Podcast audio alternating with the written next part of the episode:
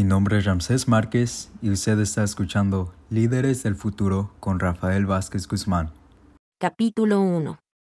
Como su niño interior herido contamina su vida. La persona aquejada por una vieja pena dice cosas que no son pertinentes, hace cosas que no dan resultado, no puede hacer frente a los problemas, y soporta terribles sensaciones que no tienen nada que ver con el presente. Charlie Jenkins. No podía creer que yo pudiera actuar de manera tan infantil. Tenía 40 años y había rabiado y gritado hasta que mi esposa, mis hijastros y mi hijo se aterrorizaron. Entonces subí a mi automóvil y me alejé de ellos. Después me encontré allí sentado, solo en un motel, en mitad de nuestras vacaciones en la isla Padre. Me sentía muy solo y avergonzado. Cuando intenté analizar los sucesos que precedieron a mi partida, no pude sacar nada en claro. Estaba confundido. Fue como despertar de una pesadilla. Más que nada, deseaba que mi vida familiar fuera agradable, amorosa y sincera. Pero este era el tercer año en que yo había estallado en nuestras vacaciones.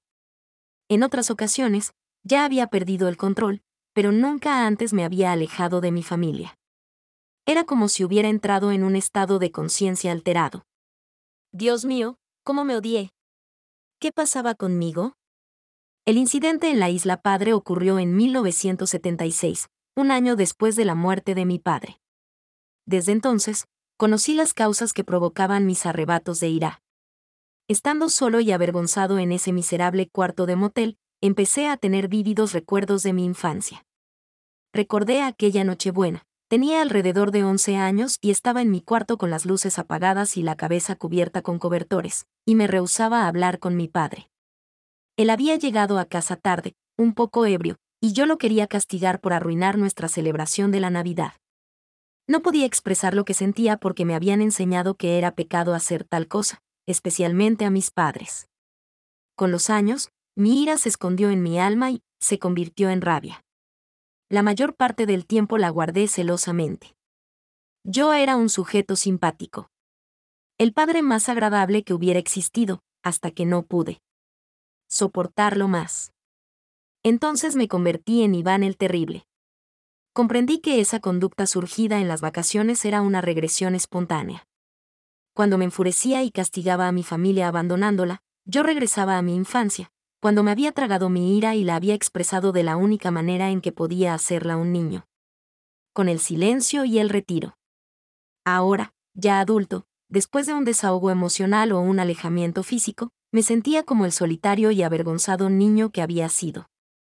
Ahora lo entiendo, cuando el desarrollo de un niño se frustra, cuando los sentimientos se reprimen, especialmente la ira y el dolor, ese se convertirá físicamente en un adulto pero en su interior permanecerá ese niño airado y herido.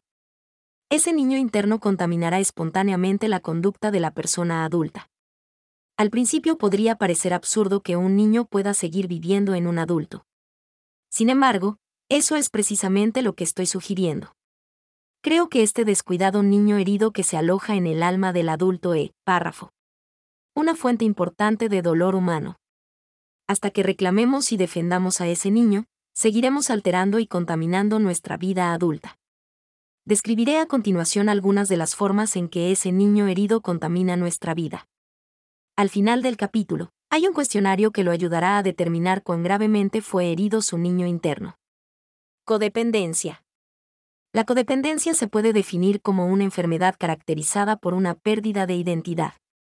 Ser codependiente significa estar alejado de los propios sentimientos, necesidades y deseos. Considérense los siguientes ejemplos. El novio de Perviria le comenta a esta sus dificultades en el trabajo. Esa noche, la joven no puede dormir porque le preocupa el problema por el que atraviesa él. Siente en carne propia las emociones que, experimenta su novio. Cuando, después de seis meses, la novia de Maximilian terminó sus relaciones, él sintió deseos de suicidarse. Creía que solo si ella lo amaba él valía algo. En realidad, Maximilian carecía de autoestima. Se valoraba a sí mismo por lo que otros pensaban de él, lo cual lo hacía ser dependiente de otras personas. Una noche, su esposo le pregunta a Jolisa si desea salir. Ella no tiene muchas ganas de hacerla, pero acepta. Él le pide que sugiera a dónde ir y ella le contesta que a ningún lugar en especial. Él la lleva a comer un asado y luego a ver una película de aventuras. Ella termina odiando cada momento de la velada. Se enoja y se aleja de su marido durante una semana. Cuando él le pregunta, ¿qué pasó? Ella le contesta, nada. Jolisa es una mujer dulce. Todos los que la conocen comentan lo agradable que es. En realidad, ella solo finge ser agradable. Por lo general, está actuando. Para Jolisa, ser agradable es una identidad falsa. No identifica realmente lo que desea o necesita. No conoce su propia identidad. Jacoby tiene 52 años. Acude en busca de consejo profesional porque desde hace dos meses tiene una aventura con su secretaria, de 26. Jacoby dice no saber cómo ocurrió. Es una persona destacada en su iglesia y miembro respetado del Comité para la Salvaguardia de la Moral. Encabezó la lucha contra la pornografía en su ciudad, y participa como actor en una representación religiosa. Pero al cabo de algunos años de represión eficiente, su impulso sexual lo domina ahora. Vizcan se preocupa mucho por la obesidad de su esposa. Ha restringido su vida social porque le incomoda que sus amigos vean a su cónyuge. Vizcan no sabe dónde termina él y dónde comienza su esposa. Piensa que su masculinidad se juzgará por el aspecto de su esposa. Su socio, Vigelio, tiene una amante. Periódicamente él comprueba que ella mantenga su peso. Vigello es otro ejemplo de una persona que no conoce su identidad. Él relaciona su masculinidad con el peso de su mujer. Ophelia le exige a su marido que le compre un coche de lujo. También insiste en que sigan siendo socios de cierto club muy exclusivo. Ambos tienen enormes deudas, se dedican a hacer malabarismos con sus acreedores y en sostener una imagen de bienestar propia de las clases adineradas. Ophelia cree que su autoestima depende del hecho de mantener la imagen adecuada. No conoce su propia identidad. En los casos anteriores, encontramos a personas que dependen de algo externo a ellos para tener una identidad. Son ejemplos de codependencia. La codependencia se origina en ambientes familiares poco saludables. Por ejemplo, todos los miembros de la familia de un alcohólico se convierten en codependientes de la forma de beber de éste. Como ese vicio amenaza a cada miembro, uno en la familia, se adaptan a la situación permaneciendo en constante alerta. De hecho, la adaptación a la tensión debería ser un estado temporal, pero en realidad tiende a volverse crónica. Con el tiempo, una persona que vive con la angustia crónica de la conducta alcohólica pierde contacto con sus propios sentimientos, necesidades y deseos. Los niños necesitan seguridad y una orientación positiva de las emociones para entender sus propias señales interiores. También requieren ayuda para aprender a separar sus pensamientos de sus sentimientos. Cuando el ambiente familiar está lleno de violencia emocional, física o sexual, el niño debe concentrarse solamente en su entorno. Con el correr del tiempo, su habilidad para valorarse a sí mismo se pierde. Sin una vida interior saludable, uno se exilia e intenta hallar satisfacción en el exterior.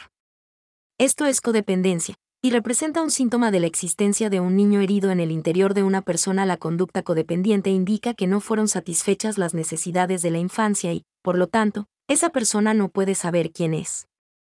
Conductas ofensivas. Pensamos que todas las personas que poseen un niño herido en su interior son agradables, calladas y sufridas. Pero, de hecho, ese niño herido que llevan, en su alma es responsable. Le mucha de la violencia, y crueldad imperantes en el mundo. Hitler fue crónicamente golpeado en su infancia, fue humillado por su sádico padre, quien era hijo bastardo de un terrateniente judío. Hitler reprodujo la forma más extremada de esa crueldad en millones de personas inocentes. Me viene a la memoria uno de mis pacientes, Dawson. Cuando me consultó acerca de un problema en su matrimonio, trabajaba como guardia en un cabaret, me comentó que a principios de la semana le había fracturado la mandíbula a un individuo. Describió apasionadamente cómo el hombre se había comportado como un bravucón y lo había obligado a hacerla. Los agresivos no aceptan la responsabilidad de su conducta. A través de su relato, pude observar que a menudo Dawson se sentía verdaderamente asustado. Cuando experimentaba miedo evocaba recuerdos de su infancia. Su padre había sido un hombre violento y abusivo con él. como el niño pequeño de mucho tiempo atrás, cuando temblaba ante la ira de su brutal padre, perdía toda la seguridad en sí mismo. Así, Dawson se identificaba con las actitudes de su padre. Se convertía en su progenitor, él infligía a otros las mismas heridas que éste le había causado a él. La conducta ofensiva, la principal fuente de destrucción humana, es el resultado de la violencia padecida en la infancia y del sufrimiento y dolor experimentados por esa situación. M. otrora niño herido e impotente se convierte en el adulto ofensor. Es necesario comprender que cuando un pequeño es objeto de cualquier tipo de abuso, en realidad se lo está preparando para que sea un ser ofensivo. El psiquiatra Bruno Battleham acuñó una expresión para este proceso, identificación con el ofensor. La violencia física, sexual o emocional es tan aterrorizante, que el niño pierde su identidad cuando sufre un abuso. Para sobrevivir al dolor, el pequeño se identifica con el ofensor. Si bien la mayor parte de la conducta ofensora tiene su origen en la infancia, no siempre es el resultado de la violencia. Algunos seres ofensivos fueron echados a perder por sus padres complacientes y permisivos, que los hicieron sentir superiores a los demás. Esos niños consentidos creyeron que merecían un trato especial de arte de todos que lo que ellos hacían era siempre o adecuado, perdieron todo sentido de responsabilidad, pues pensaban que sus problemas eran siempre causados por otros. Desórdenes narcisistas. Todo niño necesita sentirse amado incondicionalmente, cuando menos al principio de su vida. Si no puede verse reflejado en su padre, el niño no tendrá la manera de saber quién es él. Cada uno de nosotros fue un nosotros antes de convertirse en un yo. Necesitábamos un rostro espejo que reflejara todas nuestras partes. Necesitábamos saber cuánto importábamos, que nos tomaban en serio, que parte de nuestro ser era aceptada y merecedora de cariño. También necesitábamos saber que podíamos depender del amor de nuestros padres. Estas fueron nuestras saludables necesidades narcisistas. Si no fueron satisfechas, nuestro sentido de yo resultó perjudicado. El niño despojado de su narcisismo posteriormente contaminará al adulto con un insaciable afán de amor, atención y afecto. Las demandas de ese niño que vive en su interior sabotearán sus relaciones de adulto porque, no importa cuánto amor se le dé, nunca será suficiente. El adulto, despojado cuando niño de su narcisismo, no puede ver satisfechas sus necesidades porque realmente son necesidades de un niño. Y los niños necesitan a sus padres todo el tiempo. Sienten esta necesidad por naturaleza, no por elección. Las necesidades del niño son necesidades de dependencia, es decir, necesidades que deben ser satisfechas por otros. Solo si se lamenta la pérdida llega la curación, si esto no sucede el adulto buscará vorazmente el amor y la estimación que no tuvo en su infancia. Las necesidades de los adultos despojados de su narcisismo en su infancia asumen varias formas. Una tras otra, cada relación les causa una desilusión. Siempre buscan al amante perfecto que satisfaga todas sus necesidades. Se vuelven adictos. Las adicciones son un intento por llenar el vacío que existe en su psique. Las adicciones al sexo y al amor son ejemplos destacados. Luchan por obtener objetos materiales y dinero porque ellos les proporcionan la sensación de ser valiosos. Se convierten en actores o en deportistas pues necesitan la constante adulación y admiración de su público. Utilizan a sus propios hijos para satisfacer sus necesidades. En su fantasía, sus hijos nunca los dejarán y siempre los amarán, respetarán y admirarán. Tratan de obtener de sus hijos el amor y la admiración especial que no pudieron lograr de sus padres. Cuestiones de confianza. Cuando los padres o tutores no inspiran seguridad, se desarrolla en los niños un profundo sentido de desconfianza. El mundo parece un lugar peligroso, hostil, impredecible. Por lo tanto, el niño debe estar siempre a uno y artidos y tener todo bajo control piensa que si yo lo controlo lodo, entonces nadie me podrá sorprender descuidado y lastimarme. El control se convierte en adicción. Uno de mis pacientes temía tanto perder el control de sus actividades, que trabajaba cerca de 100 horas por semana. No podía delegar autoridad porque no confiaba en que otros hicieran su trabajo. Acudió a mí cuando su colitis ulcerosa se agravó tanto que tuvo que ser hospitalizado. Otra paciente mía estaba perturbada porque su esposo le había pedido el divorcio. Todo se había desencadenado cuando ella cambió el teléfono que él había instalado en su automóvil. Su marido se quejó de que no importaba lo que él tratara de hacer por ella, nunca lo hacía bien. Su esposa siempre tenía que alterar lo que él había hecho. En otras palabras, ella no estaba satisfecha a menos que las cosas se hicieran a su modo. La locura por controlar todo causa severos problemas. No hay manera de intimar con un cónyuge que desconfía de uno. La intimidad exige que cada uno acepte al otro tal corno es. También existe el problema inverso de confiar en extremo en los demás.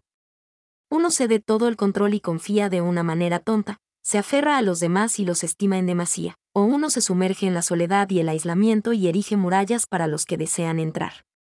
Como lo señala el especialista en adicción Patrick Carnes, una persona que no ha aprendido a confiar, confunde la intensidad con la intimidad, la obsesión con el cuidado, y el control con la seguridad. Lo primero que debemos aprender en la vida es que los otros, mamá, papá, el mundo exterior, son dignos de confianza. Si podemos confiar en el mundo, seremos capaces de aprender a confiar en nosotros mismos. Conductas de representación exterior barra diagonal interior. Representación exterior para comprender cómo el niño herido que se aloja en nuestro interior actúa para satisfacer necesidades pendientes desde la infancia y traumas no resueltos. Tenemos que entender que la principal fuerza motivadora en nuestra vida es la emoción. Las emociones son el combustible que nos mueve a defendemos y a satisfacer nuestras necesidades básicas. La energía es fundamental. Nuestra ira nos impulsa a defendemos. Con ira protegemos nuestros derechos y luchamos por ellos. El miedo nos hace huir ante el peligro. El miedo nos permite discernir, nos protege del peligro, nos impulsa a correr y buscar refugio. La tristeza nos hace llorar. Las lágrimas nos ayudan a aliviar nuestro dolor. Con la tristeza, lamentamos nuestras pérdidas y liberamos nuestra energía para utilizarla en el momento presente. Cuando no podemos, lamentamos, no podemos acabar con el pasado. Toda la energía emocional relacionada con nuestra pena o trauma se congela, aunque continuamente trata de liberarse a sí misma. Como esta energía no se puede expresar de una manera natural, se manifiesta en conducta anormal. A esto se le llama representación exterior. Una de mis pacientes, Maggie, nos brinda un buen ejemplo de representación exterior. Maggie veía a su padre, un iracundo y violento alcohólico, abusar verbal y físicamente de su madre. Esta escena se repitió de manera constante durante toda su infancia. Desde los cuatro años, Maggie fue el consuelo de su madre. Después de ser golpeada por su esposo, su madre se metía en la cama con Maggie. Sollozante y temblorosa, se abrazaba a la pequeña.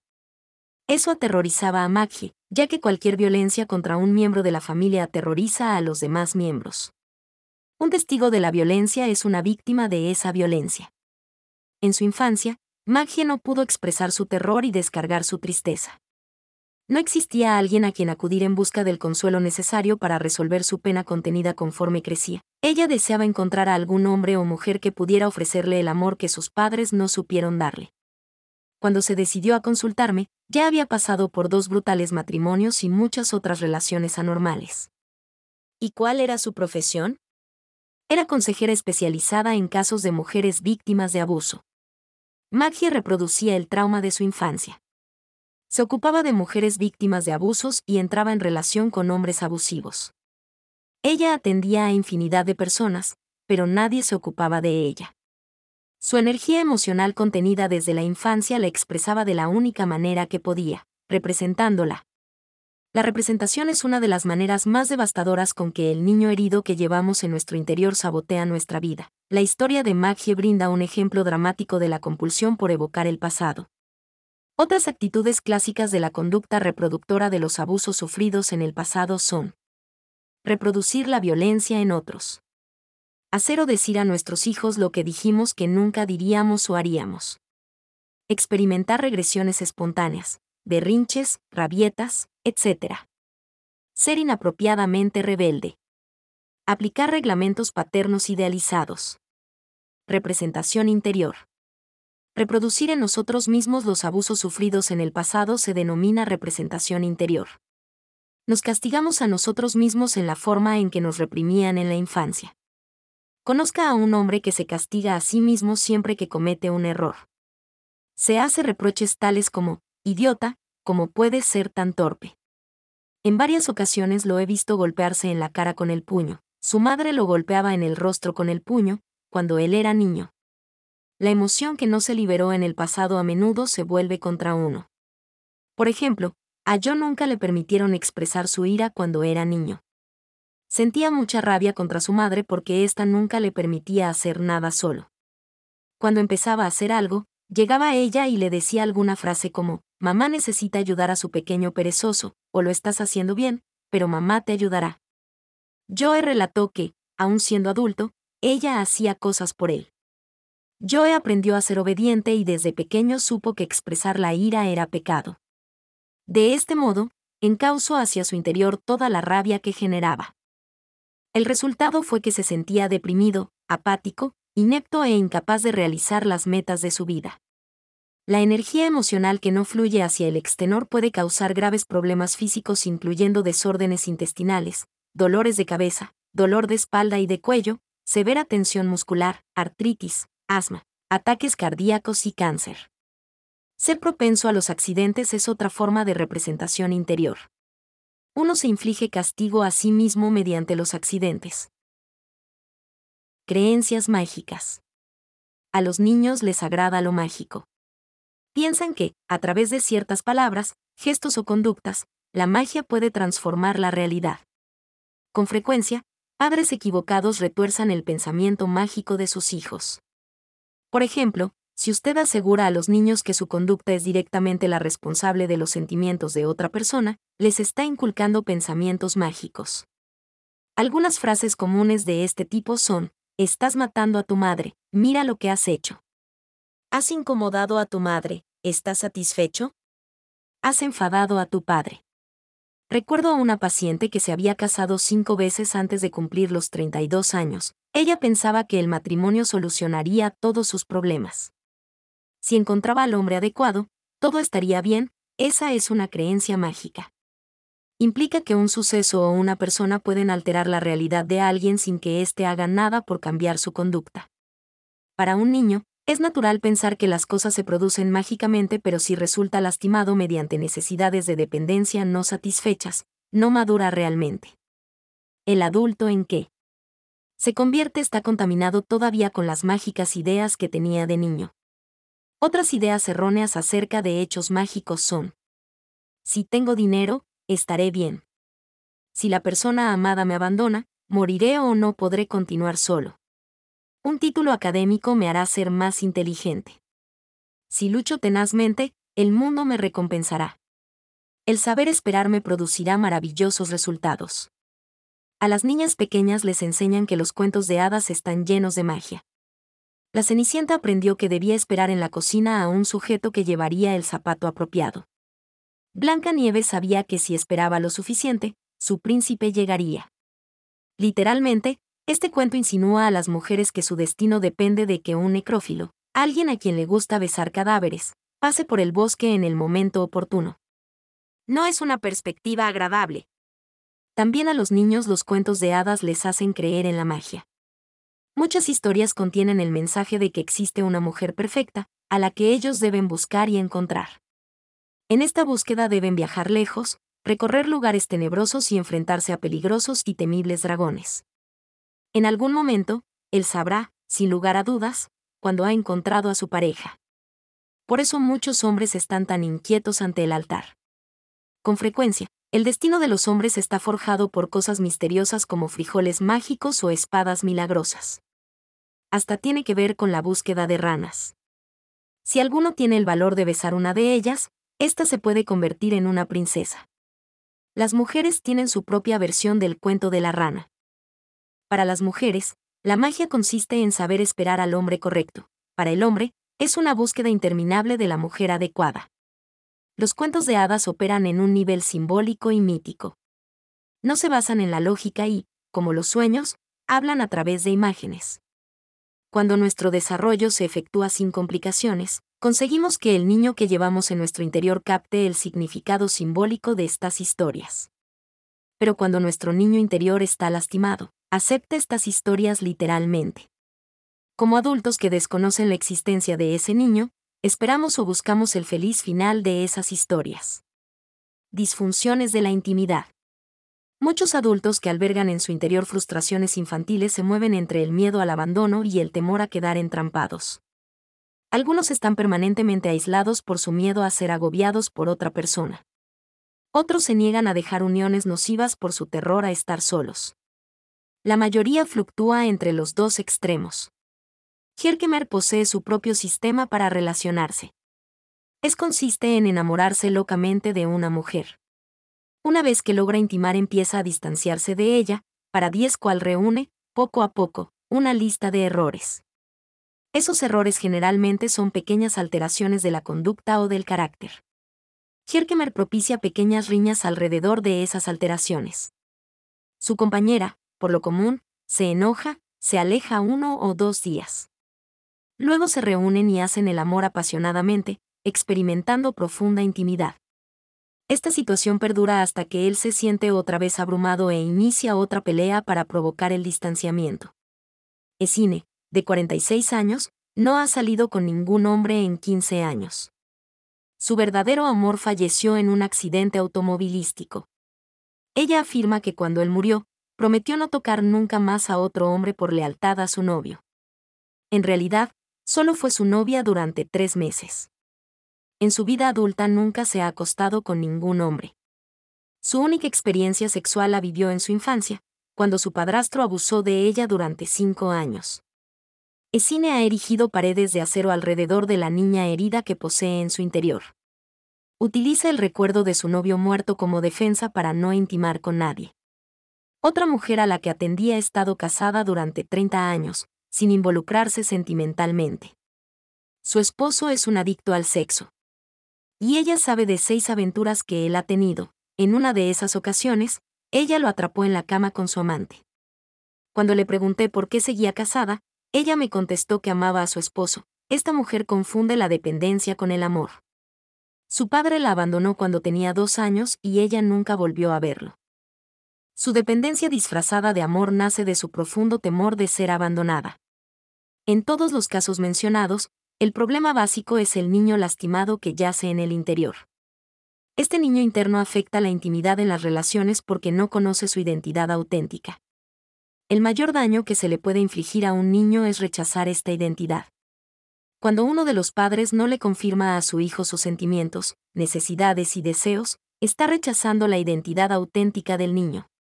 Así, se establece una identidad falsa.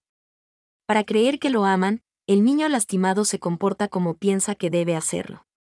Con los años, esta identidad falsa se desarrolla y se refuerza por las necesidades del sistema familiar y por los papeles del sexo en la cultura. Gradualmente, la identidad falsa toma el lugar de la persona. Esto olvida que esa identidad falsa es una adaptación y se comporta como si no fuera ella quien dirige su vida. Es imposible intimar con alguien que no conoce su identidad. ¿Cómo compartir algo con alguien si uno no sabe realmente quién es? ¿Cómo puede alguien conocemos si ni nosotros mismos nos conocemos? Una manera de formar una identidad es reconocer sus límites. Como las fronteras de un país, nuestros límites físicos nos protegen y nos señalan cuando alguien está demasiado cerca o intenta acercarse de una manera inadecuada nuestros límites sexuales nos mantienen a salvo y a gusto. Las personas con límites sexuales débiles con frecuencia practican el sexo con quienes no desean. Nuestros límites emocionales nos dicen dónde terminan nuestras emociones y dónde comienzan las de los demás. Nos dicen cuando nuestros sentimientos son propios y cuando son ajenos. También tenemos límites intelectuales y espirituales, que determinan nuestras creencias y nuestros valores. Cuando se lastima a un niño mediante abuso o descuido, se violan sus límites, y él se vuelve temeroso de ser abandonado o e, uno cerrado. Cuando una persona sabe quién es, no siente este temor. Sin tener límites firmes, no podemos saber dónde acabamos nosotros y dónde comienzan los demás. Tenemos problemas o para decir que no y para saber lo que deseamos, que son acciones cruciales para establecer una intimidad.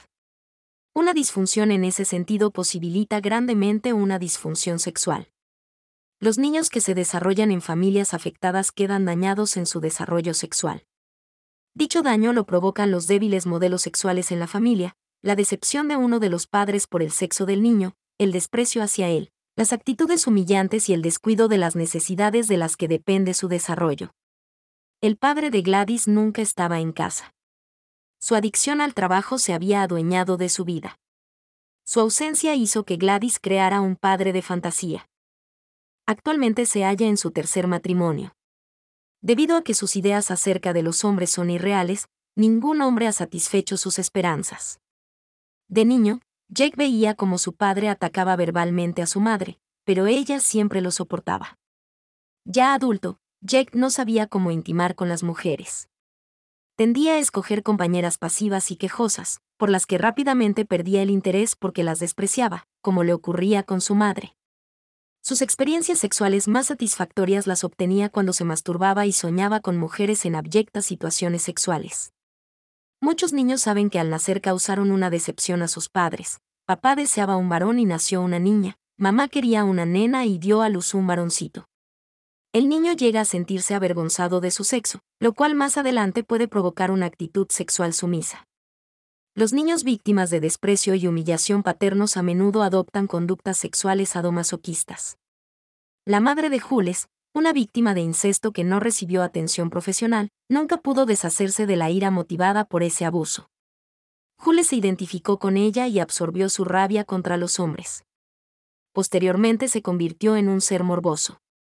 Es dueño de una extensa colección de libros y videos pornográficos, y se cita al imaginarse despreciado y humillado por una mujer dominante del tipo de su madre.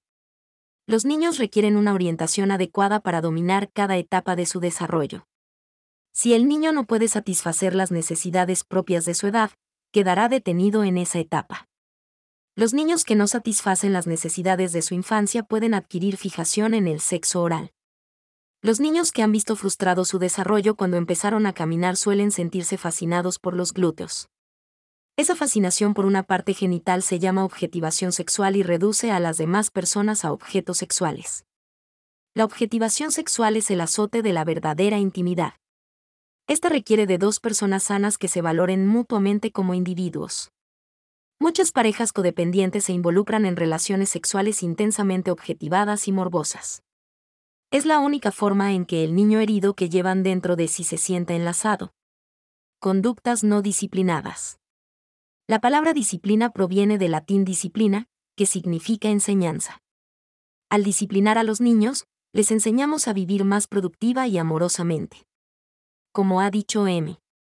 Scott Peck, la disciplina es una manera de reducir el sufrimiento de la vida.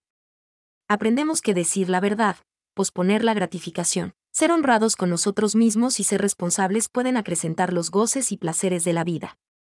Los niños necesitan padres que sean modelos de autodisciplina. Ellos aprenden de lo que realmente hacen sus padres, no de lo que dicen que hacen. Cuando los padres dejan de ser modelos de disciplina, el niño se convierte en indisciplinado. Cuando los padres aplican la disciplina rígidamente, el niño se vuelve sobredisciplinado. El niño indisciplinado haraganea, es reticente, se rehúsa a aplazar la gratificación, se revela, es voluntarioso y terco y actúa impulsivamente, sin pensarlo. El niño sobredisciplinado es rígido, obsesivo, sobrecontrolado y obediente, complaciente con la gente y está devastado por la vergüenza y la culpa. Sin embargo, la mayoría de nosotros, que poseemos en nuestro interior un niño herido, fluctúa entre la conducta indisciplinada y la sobredisciplinada. Conductas adictivas barra diagonal compulsivas. El niño herido que subyace en nosotros es causa importante de una conducta adictiva. Yo me convertí en alcohólico desde muy joven.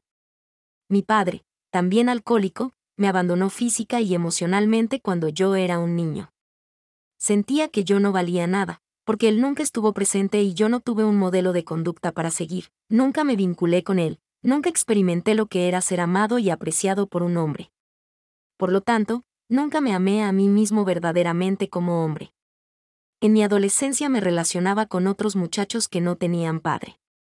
Tomábamos bebidas alcohólicas y nos divertíamos con prostitutas para demostrar nuestra hombría. De los 15 a los 30 años, bebí y también consumí drogas. El 11 de diciembre de 1965 dejé de tomar y de consumir drogas. No obstante, conservé mi conducta adictiva. Fumaba, trabajaba y comía compulsivamente. No dudo de que me haya convertido en alcohólico debido a mi herencia genérica. Existen amplias evidencias de que el alcoholismo es una alteración de origen genético. Pero el factor hereditario no es suficiente para explicar esta conducta. De ser así, todos los hijos de alcohólicos también lo serían. Obviamente, este no es el caso. Tengo un hermano y una hermana que no son alcohólicos. He pasado 25 años trabajando con alcohólicos y drogadictos. Este lapso incluye 15 años de trabajo con adolescentes adictos a las drogas. Nunca conocí a una persona adicta exclusivamente a sustancias químicas, pese al hecho de que algunas de estas provocan adicción rápidamente. Fui testigo de cómo los adolescentes se envician con el crack en solo dos meses. El actor común que siempre encontré en ellos fue el niño herido que llevaban dentro de sí mismos. Es la inevitable raíz de toda conducta compulsiva adictiva. Lo comprobé cuando dejé de ser un adicto a la bebida. Comía, trabajaba y fumaba compulsivamente debido a las necesidades insaciables del niño herido que vivía en mi interior. Como a todos los niños de familias alcohólicas, a mí me abandonaron emocionalmente. Para un niño, el abandono es mortal. A fin de conseguir mis dos necesidades de supervivencia básicas, mis padres están bien y soy importante, me convertí en esposo emocional de mi mamá y en el padre de mi hermano menor. Ayudarla a ella y a los demás me hacía sentir bien. Me hicieron creer que mi padre me amaba, pero que estaba muy enfermo para demostrado, y que mi madre era una santa. Con esto, Escondí la sensación de no valer lo suficiente para que mis padres me dedicaran algo de su tiempo, vergüenza recurrente. Todo eso lo logré con percepciones escogidas, sentimientos reprimidos y falsas creencias, que se convirtieron en el filtro con el que interpretaba todas las experiencias de mi vida. Ese primitivo sentido de adaptación me permitió sobrevivir mi niñez, pero fue un filtro muy débil para mi supervivencia adulta. A los 30 años terminé en un hospital, como consecuencia de 17 años de alcoholismo. Si advertimos que nuestro niño herido está detrás de la conducta compulsiva barra diagonal adictiva, podemos analizar la adicción en un contexto mucho más amplio. Una adicción tiene una relación patológica con cualquier forma de alteración del humor que tenga consecuencias perjudiciales para la vida. Las adicciones a todo lo que se puede ingerir son las que más dramáticamente alteran el humor. El alcohol, las drogas y los alimentos tienen un inherente potencial químico que provoca la alteración del humor. Pero existen diversas maneras en que los sentimientos pueden ser trastornados. Me gusta hablar de las adicciones a la actividad, al conocimiento, a los sentimientos y también de la adicción a los objetos. Las conductas adictivas incluyen el trabajo, ir de compras, el juego, el sexo y los rituales religiosos. De hecho, cualquier actividad puede utilizarse para alterar los sentimientos. Las actividades alteran los sentimientos porque distraen. Las actividades cognoscitivas son una manera poderosa de evitar los sentimientos. Pensar puede ser una manera de eludirlos. Todas las adicciones tienen un componente racional que se llama obsesión. Los sentimientos mismos pueden ser adictivos. Yo fui adicto a la ira durante varios años. La ira disfrazaba mi dolor y vergüenza. Cuando rabiaba, me sentía fuerte y poderoso, más que vulnerable e impotente. Probablemente todo el mundo conoce a alguien adicto al miedo. Los adictos al miedo tienden a ver catástrofes y desastres por todas partes. Siempre están preocupados y vuelven locas a todas las personas. Algunos son adictos a la tristeza y barra diagonal o a las penas. No parecen sentirse tristes, son tristes. Para un adicto a la tristeza, esta se convierte en su propia forma de ser. Las personas que más me atemorizan son los adictos a la alegría. Son los niños buenos obligados a sonreír y estar alegres. Es como si la sonrisa se hubiera congelado en su rostro. Los adictos a la alegría nunca ven nada mal. Sonríen mientras le dicen a usted que su madre falleció. Es pavoroso. Los objetos también pueden crear adicciones. El dinero es la cosa más común. Sin embargo, cualquier objeto puede convertirse en una preocupación, por lo tanto, en una fuente de alteración del humor. En el fondo de la mayoría de las adicciones no importa qué factores genéticos intervengan, se encuentra el niño herido de la infancia, quien constantemente anhela la satisfacción de sus necesidades. No se requiere estar mucho tiempo junto a un adicto para observar esa conducta en él. En speech. Distorsiones del pensamiento. El gran psicólogo del desarrollo Leon Piaget llamó a los niños extraños cognoscitivos. No piensan como los adultos. Los niños son absolutistas. Esta cualidad del pensamiento infantil se manifiesta por una polaridad de todo o nada. Si no me amas, me odias.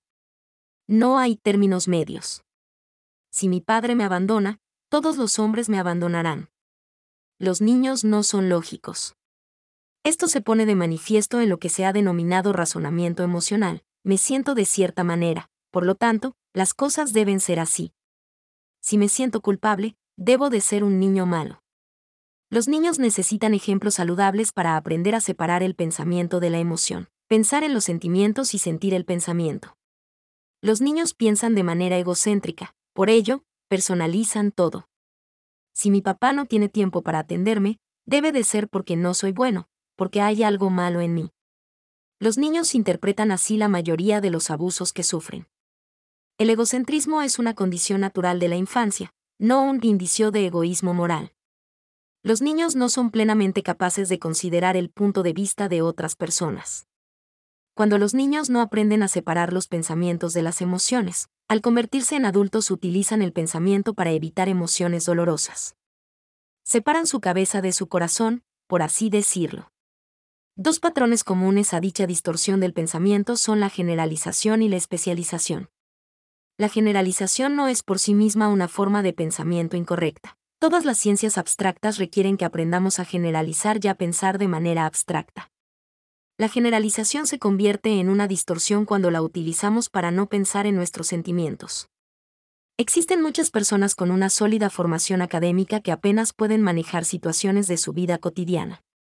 Una forma verdaderamente nefasta de generalizar es dejamos dominar por el error. Nos aterrorizamos cuando hacemos hipótesis abstractas acerca del futuro. ¿Qué va a pasar si ya no hay dinero en el Fondo de Seguridad Social cuando me retire? Esta inquietud constituye un ejemplo de dicha manera de pensar. Y aunque el pensamiento es hipótesis pura, el que lo elabora literalmente se espanta a sí mismo. El niño lastimado que llevamos en nuestro interior piensa con frecuencia de esta manera. Al igual que la generalización, la especialización puede ser una importante capacidad intelectual. No tiene nada de malo pensar de una manera completa y detallada. Pero cuando se hace para que nos olvidemos de nuestros sentimientos dolorosos, se distorsiona la realidad de nuestra vida. El comportamiento perfeccionista compulsivo es un buen ejemplo de esto. Nos sumergimos en los detalles como una manera de evitar nuestros sentimientos de imperfección. No es difícil encontrar ejemplos de pensamiento egocéntrico. Recientemente, en un avión escuché a una señora confesarle a su esposo que siempre había deseado viajar a Australia. El hombre contestó airado, ¿qué demonios esperas de mí? Me mato trabajando. El niño herido que él poseía en su interior creyó que ella lo juzgaba por no tener la capacidad económica para satisfacer su deseo. Vacío, apatía, depresión. El niño herido de la infancia también contamina la vida adulta con una ligera depresión crónica experimentada como un vacío. La depresión es el resultado de que el niño tenga que adoptar un yo falso, dejando atrás su verdadero yo. Este abandono del verdadero ser equivale a dejar un hueco en el interior de uno mismo. Me he referido a esto como el fenómeno del agujero en el alma. Cuando una persona pierde su yo auténtico, pierde contacto con sus verdaderos sentimientos, necesidades y deseos. Lo que experimenta, en cambio, son los sentimientos requeridos por el falso yo. Por ejemplo, ser agradable es un componente común del falso yo. Una mujer agradable nunca expresa ira o frustración. Tener un falso yo es actuar la vida. El verdadero yo nunca está presente. Una persona en recuperación lo describió de esta manera. Es como si estuviera tras bambalinas viendo pasar la vida. Sentirse vacío es una forma de depresión crónica, ya que uno siempre sufre por la desaparición de su verdadero yo. Todos los adultos padecen cieno grado de depresión crónica. El vacío también aparece en forma de apatía. Como consejero, a menudo oigo a los adultos quejarse de que sus vidas no tienen significado, y no pueden entender por qué a otras personas les entusiasman todas las cosas. La afamada analista Marian Woodman, que sigue la escuela de John, prefiere la historia de una mujer que acudió a ver al Papa, cuando visitó Toronto. La mujer llevó consigo un complicado equipo fotográfico para obtener una buena toma, pero se concentró tanto en el manejo de su equipo, que solo obtuvo una fotografía del Papa cuando pasaba. Y ella misma no pudo verlo. Cuando reveló su fotografía, el hombre al que había ido a ver estaba ahí, pero ella no. Ella no participó en la experiencia. Cuando nuestro niño interior está herido nos sentimos vacíos y deprimidos. Es irreal, estamos allí, pero no participamos de ella. Este vacío conduce a la soledad. Como nunca somos en realidad nosotros, nunca estamos verdaderamente presentes. Y aunque la gente nos admire y se aferre a nosotros, nos sentimos solos. Yo me sentí así la mayor parte de mi vida. Siempre me las arreglé para ser el líder del grupo al que perteneciera. Tenía gente alrededor, admirándome y elogiándome. Sin embargo, nunca me sentí verdaderamente vinculado a alguno de ellos. Con esto también explico cómo el niño herido que llevamos en el interior resulta afectado al concentrarse en sí mismo. Los niños afectados, que viven en un adulto, se abstraen en la contemplación de sí mismos. Su vacío es como un dolor crónico que origina una situación en la que UI 10 piensa únicamente en sí mismo. Como terapeuta, resulta exasperante tratar con el egocentrismo en pacientes de esa naturaleza. He llegado a comentarles a algunos de mis colegas que alguna de esas personas podría estar presente mientras yo huía de mi oficina en llamas y no obstante eso, me preguntaría, ¿puedo hablar con usted un momento? Estas formas de desestabilización aparecen en la mayor parte de las relaciones humanas. Para ayudarlo a determinar el daño que el niño herido que vive en su interior le está causando, conteste con sí o no las siguientes preguntas. Cuestionario del niño herido. Las preguntas de esta sección permitirán conocer en qué grado nuestro niño interior está herido. En el capítulo 2 se incluye un cuestionario más específico que facilitará analizar cada etapa de desarrollo. A. Identidad. 1. Experimento ansiedad y miedo siempre que pretendo desarrollar una actividad nueva. Sí. O no. 2. Por lo general, trato de complacer a la gente, tipo simpático barra diagonal amistoso, y no tengo identidad propia. Sí. O no. 3. Soy rebelde. Me siento vivo cuando tengo conflictos. Sí. O no. 4. En lo más recóndito de mi ser, siento que existe algo de maldad. Sí. O no. 5. Soy muy avaro, me cuesta mucho desprenderme de algo. Sí. O no. 6. Me siento insatisfecho como hombre barra diagonal mujer. Sí. O no.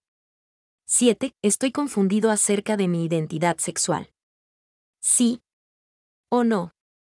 8. Me siento culpable cuando tomo una decisión. Preferiría dejar la responsabilidad a otros. Sí. O no. 9. Me cuesta trabajo iniciar alguna actividad. Sí. O no. 10. Me es difícil concluir los trabajos que inicio. Sí. O no. 11. Raras veces tengo un pensamiento propio. Sí. O no.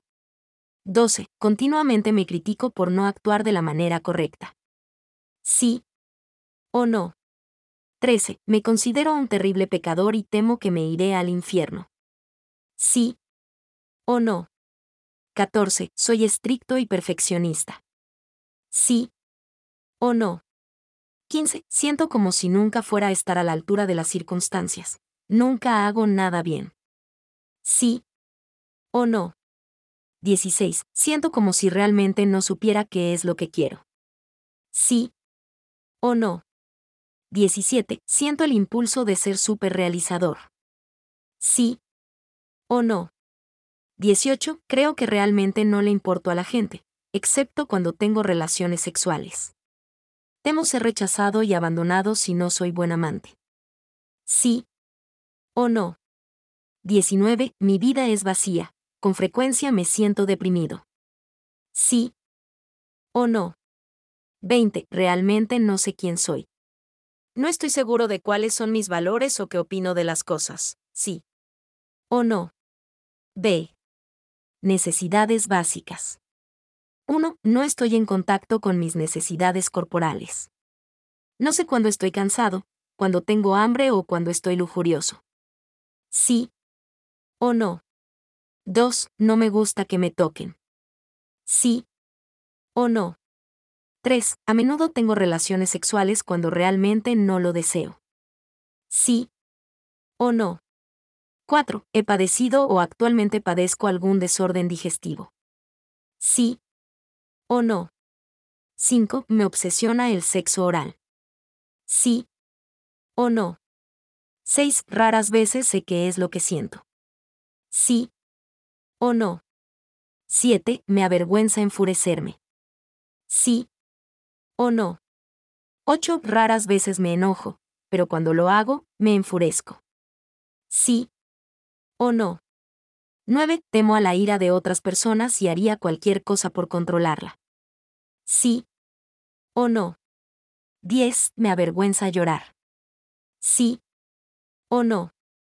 11. Me avergüenza asustarme, sí. O no.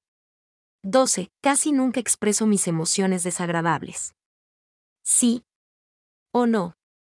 13. Estoy obsesionado con el sexo anal. Sí. O no. 14. Me obsesiona el sexo sadomasoquista, ¿sí? ¿O no? 15. Me avergüenzan mis funciones corporales. ¿Sí? ¿O no? 16. Padezco de sueño irregular. ¿Sí? ¿O no? 17. Ocupo excesivo tiempo en ver programas pornográficos. ¿Sí? ¿O no? 18. Me he exhibido sexualmente de una manera ofensiva para otros. Sí. ¿O no? 19. Me atraen sexualmente los niños y me preocupa llevar a la práctica esa tendencia. Sí. ¿O no? 20. Creo que el alimento y barra diagonal o el sexo es mi necesidad mayor. Sí. ¿O no? C. Socialización. 1. Básicamente desconfío de todos, incluyéndome a mí. Sí. ¿O no? 2. He estado casada, o lo estoy ahora, con un drogadicto. Sí. ¿O no? 3. Soy obsesivo y dominante en mi relación. Sí. ¿O no? 4. Soy drogadicto. Sí. ¿O no? 5. Estoy aislado y temo a la gente, especialmente a las personas con autoridad. Sí. ¿O no? 6. Odio estar solo y haré casi cualquier cosa por evitado. Sí. ¿O no? 7. Hago las cosas que otros esperan que haga. Sí. ¿O no? 8. Evito los conflictos a toda costa. Sí. ¿O no? 9. Raras veces digo no a las sugerencias de otros, y las considero casi como una orden que debe ser obedecida de inmediato. Sí. ¿O no? 10. Tengo un sentido de responsabilidad súper desarrollado. Me es más fácil interesarme en otra persona que en mí. Sí. ¿O no? 11. A menudo me niego a hacer lo que otros me piden que haga, de diversas formas manipuladoras, indirectas y pasivas. Sí. ¿O no? 12. No sé cómo resolver los conflictos con otras personas. O bien domino a mi oponente o me alejo completamente de él. Sí. ¿O no? 13. Raras veces solicito que me aclaren alguna información que no entiendo. Sí. ¿O no? 14. Frecuentemente adivino el significado de los comentarios de alguien y respondo basándome en mi suposición. Sí. ¿O no? 15. Nunca me sentía llegado a mis padres. Sí. ¿O no? 16. Confundo el amor con la lástima, tiendo a amar a la gente que debería compadecer. Sí. ¿O no? 17. Me ridiculizo a mí mismo y a los demás si se comete algún error. Sí. ¿O no? 18. Cedo fácilmente y me adapto al grupo. Sí. ¿O no? 19. Soy enconadamente competitivo y un mal perdedor. Sí. ¿O no? 20. Lo que más temo es el abandono y haría cualquier cosa por conservar una relación.